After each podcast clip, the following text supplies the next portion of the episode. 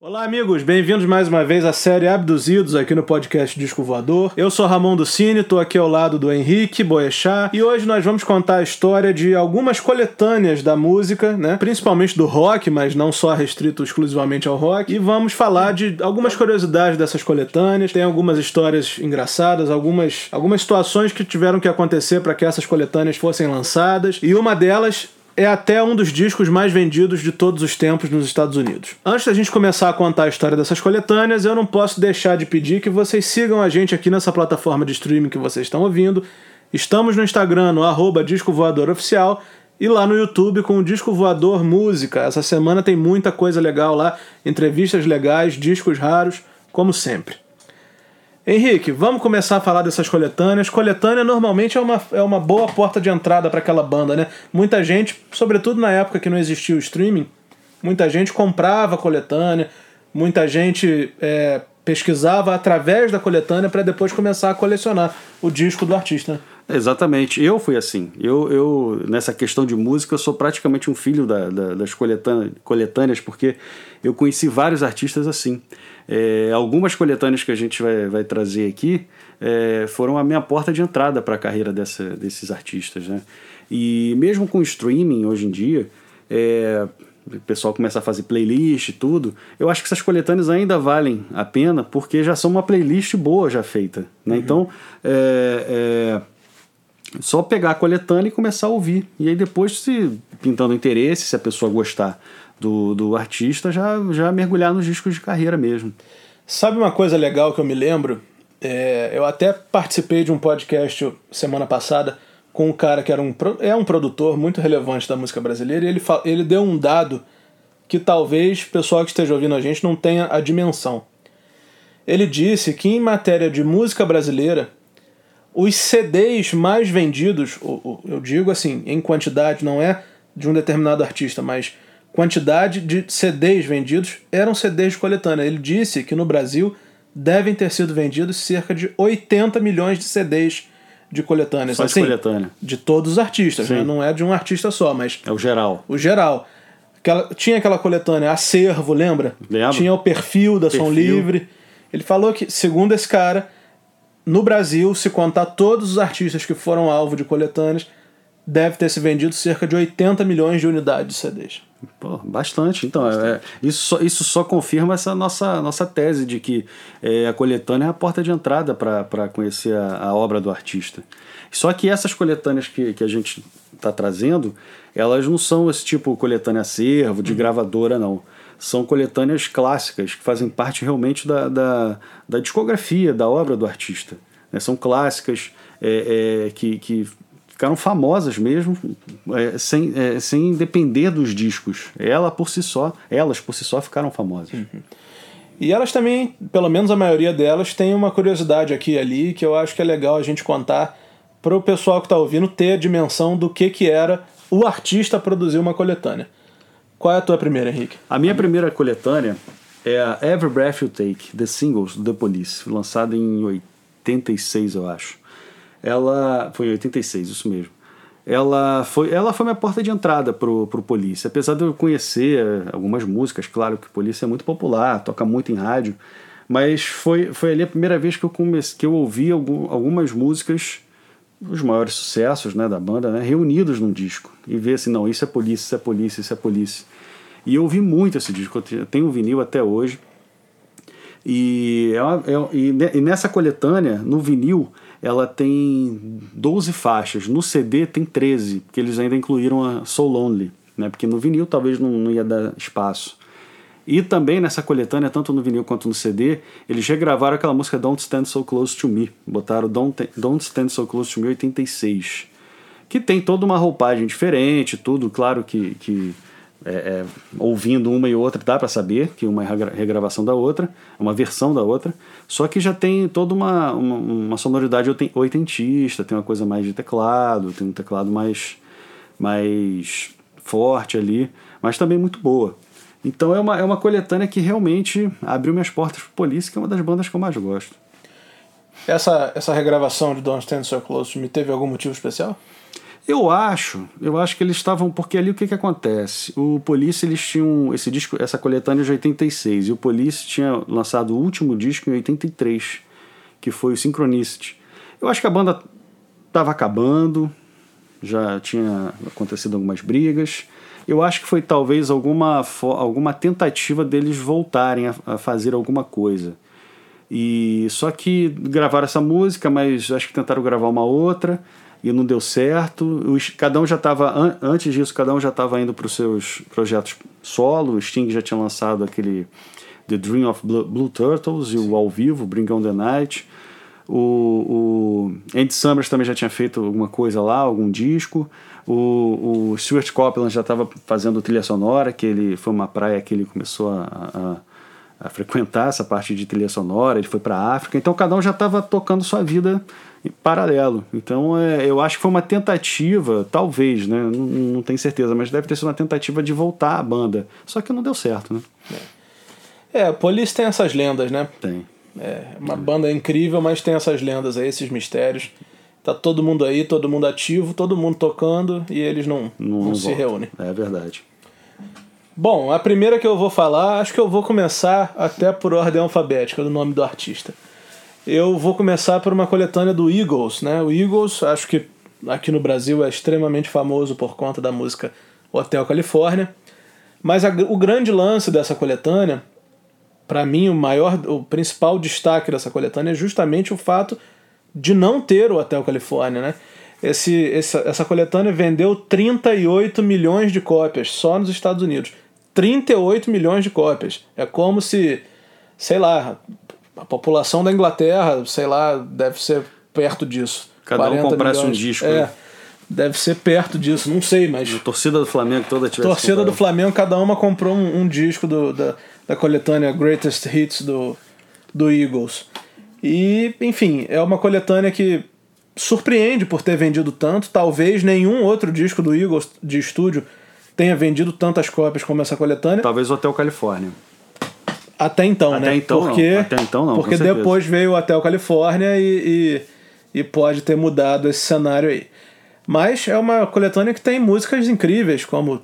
É, Take It Easy, Take It to, to the Limit é, e, outra, e outras músicas aí. É isso aí. Muito bom, muito legal e uma porta de entrada perfeita para quem quer conhecer esse, esse início, né, vamos dizer assim, do Eagles, antes deles virarem é, o monstro que viraram com o Hotel Califórnia. Né? Quem, não, quem nunca ouviu o Hotel Califórnia, é, levanta a mão aí, ou então bate na madeira pra gente escutar aqui é. no som. ou escreve embaixo aí. escreve aí, comenta aí pra gente ver, mas acho que ninguém, ninguém passou sem ouvir o Hotel Califórnia uma vez na vida. É um clássico. E, é, e é um exemplo de como uma banda é extremamente popular no, nos Estados Unidos e não é tanto aqui. Apesar de ser uma banda conhecida aqui, tudo por causa de Hotel Califórnia, mas é muito conhecido, muito, muito popular lá. É. Assim como outros artistas, Bruce Springsteen é outro que, que é extremamente popular lá. E aqui não tem nem 10% dessa popularidade. Apesar do show dele ter enchido pra caramba, mas não é um cara que todo mundo fala. É, assim, é verdade. Que... É verdade. Bruce Springsteen é um bom exemplo disso. É. Mas Eagles tá aí. Greatest Hits vai até 1975, Hotel Califórnia do ano seguinte. Ano seguinte, 76. O meu próximo, minha próxima coletânea, na verdade, é. Eu não me lembro se eu conheci a obra desse artista por ela, porque eu, eu passei a ouvir esse artista porque eu frequentava muito um barzinho lá em na querida cidade, não é bem cidade, mas na querida Barra de São João, né? E tinha um barzinho lá que sempre tocava um, um reggae e sempre tocava as músicas do Bob Marley. Pode, eu creio que pode ter sido essa coletânea. Eu acho que todo mundo sabe que é a Legend, uhum. lançada em 84, né, que é uma que é uma é um clássico do Bob Marley, é uma, é uma coletânea clássica, talvez uma das mais famosas da música, que foi lançada depois que Bob Marley morreu, foi lançada em 84 e que deve ter dado uma belíssima sobrevida a, a, ao legado dele, né? e traz todos, quase todos os hits dele, aqueles hits mais dançantes, mais pop, né, não tão políticos. Né? Só para ter uma ideia, já começa com Is This Love, No Woman No Cry, you, é, Could You Be Loved, Three Little Birds, Buffalo Soldier, Get Up, Stand Up, Steer It Up, e só para falar as sete primeiras. Uhum. Mas tem várias outras aqui conhecidas. E que dão um apanhado bom, pelo menos desses hits do, do Bob Marley. Para quem quer conhecer a obra do, do, do eterno, do eterno é, Bob Marley, eu acho que, eu não sei se tem no Spotify, deve ter, é, é uma boa para fazer já uma playlist já nessa ordem mesmo. Deve também ser um dos discos mais vendidos de todos os tempos, porque isso aí a foto da capa, quem conhece sabe que a foto da capa é uma foto muito badalada dele. 20 milhões de 20 cópias milhões, desde é. o lançamento. É o disco de reggae mais vendido da história. Olha aí. Bom, a minha segunda, eu vou falar do meu artista preferido, que é uma coletânea lançada em 1987 do Paul McCartney chamada All the Best. Essa coletânea é uma daquelas que também é feita, foi feita pelo artista. Eu acho que não tem muito não teve muita ingerência da gravadora, né? Tipo assim, vamos lançar um produto comercialzão para ganhar dinheiro. Eu, não me parece tenha sido assim, até porque o Paul, é, o Paul fez muito poucas coletâneas na carreira, né? Ele, antes dessa ele tinha feito só a Wings Greatest, né? Eu tô falando da carreira dele depois dos Beatles, né? Que foi 11 anos antes, 76, e aí depois ele só foi fazer outra, se eu não me engano, em 2001 ou 2 com a Wingspan. Então, assim, as coletâneas que o Paul fez são muito espaçadas. E essa, ela tem uma, uma, uma situação que é o seguinte: tem uma, uma versão americana que é diferente da versão inglesa, e é nessa coletânea que tá a, a faixa Once Upon a Long Ago, a primeiro, primeira mostra, primeiro lançamento aí da Once Upon a Long Ago, uma das não vou nem dizer uma das, a melhor faixa que o Paul McCartney fez nos anos 80, sem a menor dúvida. Olha que ele fez coisas boas nos anos 80, mas eu acho que essa é a melhor. É linda mesmo, é muito bonita. Ela não tem nenhum outro disco só nesse aí? Eu acho que não, cara. Eu acho que ela saiu na trilha, ela foi trilha sonora de, alguma coisa, mas Disco eu de acho, carreira dele não, né? Não, eu acho que saiu primeiro nessa coletânea e depois saiu em single ou alguma coisa assim, Entendi. mas eu acho que ele, eu acho não, ele nunca tocou essa faixa ao vivo, cara. Não tem, é, nem eu registro. nunca ouvi falar também. Ele deveria, ele deveria dar uma desenterrada nela, né? É, quando, quando ele lançou essa coletânea, ele fez alguns programas de televisão, mas só playback, sabe? Playback. E aí eu acho que teve um que ele tocou essa, essa faixa no playback. Tem uma, tô, tá me vindo à memória agora aqui um, uma imagem de um programa na Itália mas é aquilo, tipo chacrinha, sabe? O baterista com só, só a caixa assim, batendo. Caixa assim, e prato. Caixa e prato, tipo chacrinha. Agora, tocar com banda, nunca tocou. É, seria uma boa, né? Ele tocar essa. Ele, já que ele tem essa, esse ótimo hábito de, de, de desenterrar é. músicas que não toca há muito tempo, né? É, essa seria uma das mais pedidas. Com certeza. A minha, já falando em Paul McCartney, né? Vou voltar um pouquinho. A minha outra coletânea que eu, que eu separei é dos Beatles, é aquela coletânea vermelha e azul, Sim. separada em dois discos. Em CD, disco duplo, em vinil, acho que é duplo é também. Duplo também, é duplo também, é, né? É. É, eu gosto muito dessa coletânea. Não, não conheci os Beatles por ela, eu já conhecia, mas tem essas coletâneas. Mas elas, elas têm um, toda uma, toda uma, uma programação visual dela, toda uma programação artística dela que, que já atrai os olhos. Né? Ela, ela, ela separa muito bem a carreira dos Beatles em duas, em dois. E cada, e cada disco, né, cada o, o vermelho pega a fase de 62 a 66, que é justamente do, daquela época do Yeah, yeah, yeah daquele início até o Revolver, se eu não me engano, que é já a época que o os Beatles já estavam começando a, a, ficar adulto. A ficar adulto. é, estavam começando a ficar adulto, testando outras sonoridades é. e transformando nessa lenda que é hoje, né? Esse é o disco vermelho. E o disco azul, disco duplo azul, é, pega a fase de 67 até 70, o final da banda, que pega do. Não sei se é do Sgt. Peppers ou se é do Magical Mystery Tour, não sei qual, qual veio primeiro. Desses até o Abbey Road. Então é, é uma coletânea que. Cara, é, se, se, se você não conhece nada de Beatles, cara, nada, comece com essa coletânea, porque ela é bem didática. Didática em que sentido? É, você vê até pela capa. A capa são os Beatles é, é no mesmo lugar, que é numa sacada de um prédio. Só que da, de, a vermelha, que é a primeira, que é de 62 67, é, são os Beatles novos, no início, de cabelo com cabelo curto e tudo. E a, a, azul, que já os Beatles já adultos, né? Ele já de cabelo grande, barba e tudo mais. Mas fotos tiradas no mesmo lugar, na mesma pose. É muito didática, porque você pega, ah, quero ouvir só aquela fase inicial dos Beatles, aí tu pega a vermelha, ah, não, quero ouvir aquela parte final e tudo. Ali eu conheci algumas músicas dos Beatles que eu ainda não tinha ouvido. Paperback Writer, é, Ballad of John and Yoko, é, Old Brown Shoe, que são músicas mais de single. Então essas músicas eu ainda não tinha ouvido. Mas fora isso, já, já conhecia todas elas, mas para quem não conhece os Beatles, eu aconselho começar por esse, esse, essas duas coletâneas.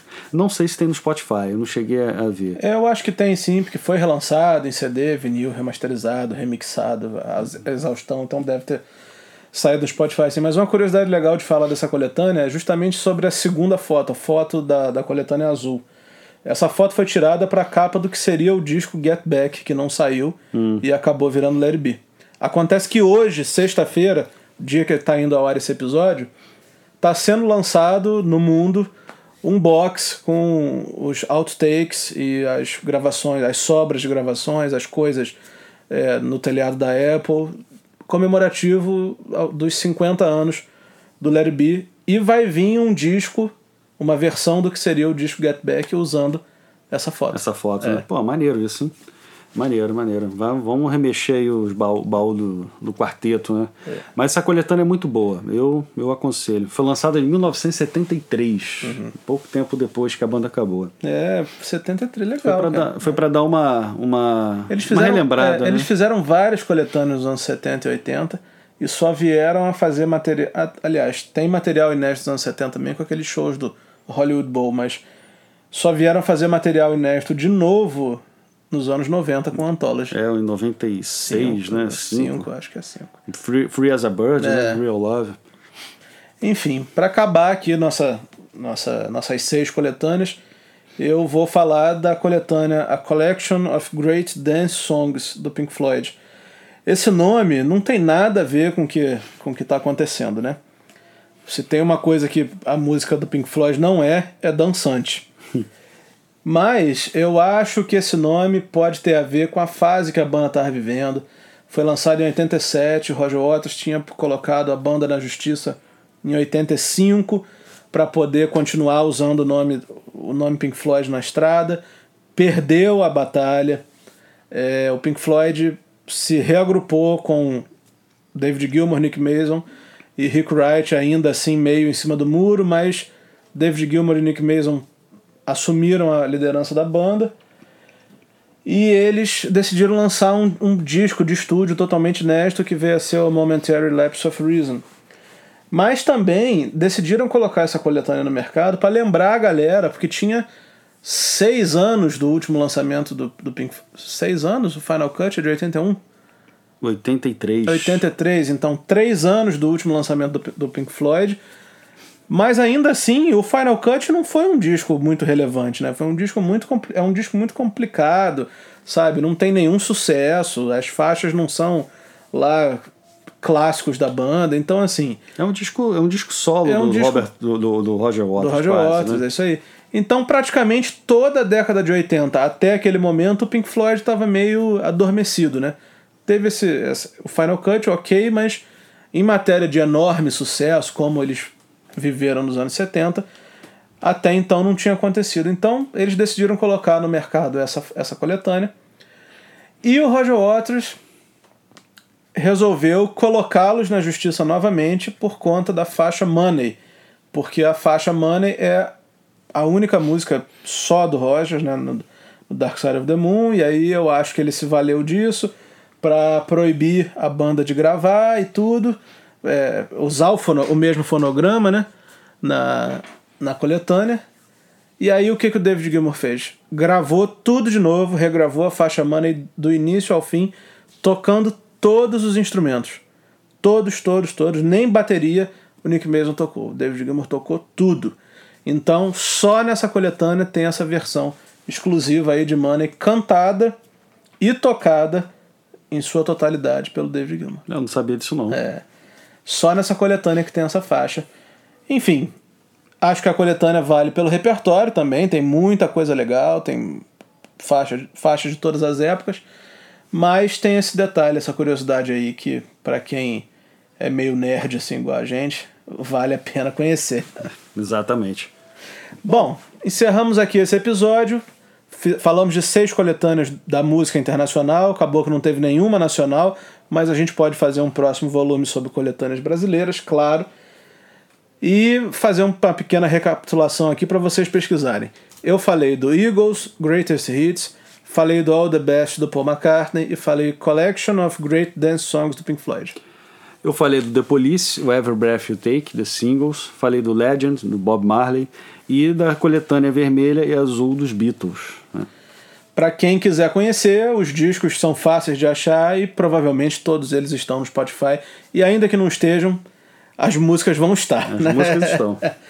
Bom, agradeço a vocês que ouviram a gente até aqui. A gente volta no próximo episódio do Abduzidos com a terceira parte da discografia do Rush que o pessoal tá pedindo. Não esqueçam de prestigiar a gente lá no Instagram, arroba Disco Voador Oficial, YouTube é o Disco Voador Música. E aqui nessa plataforma de streaming que você está ouvindo, segue a gente lá, porque isso é muito importante para o algoritmo mostrar esse programa para outras pessoas. Valeu, galera. Muito obrigado. Até a próxima. Um abraço.